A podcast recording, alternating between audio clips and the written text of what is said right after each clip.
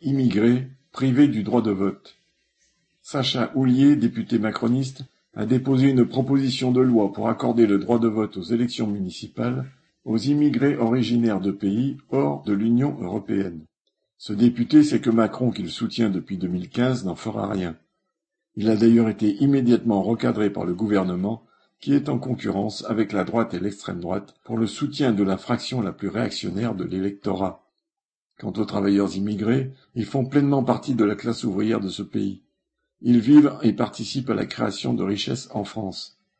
Les politiciens ne voient aucun inconvénient à ce que ceux qui sont nés dans un autre pays payent des impôts locaux et nationaux. Alors ce ne serait que justice qu'ils aient le droit de vote à toutes les élections.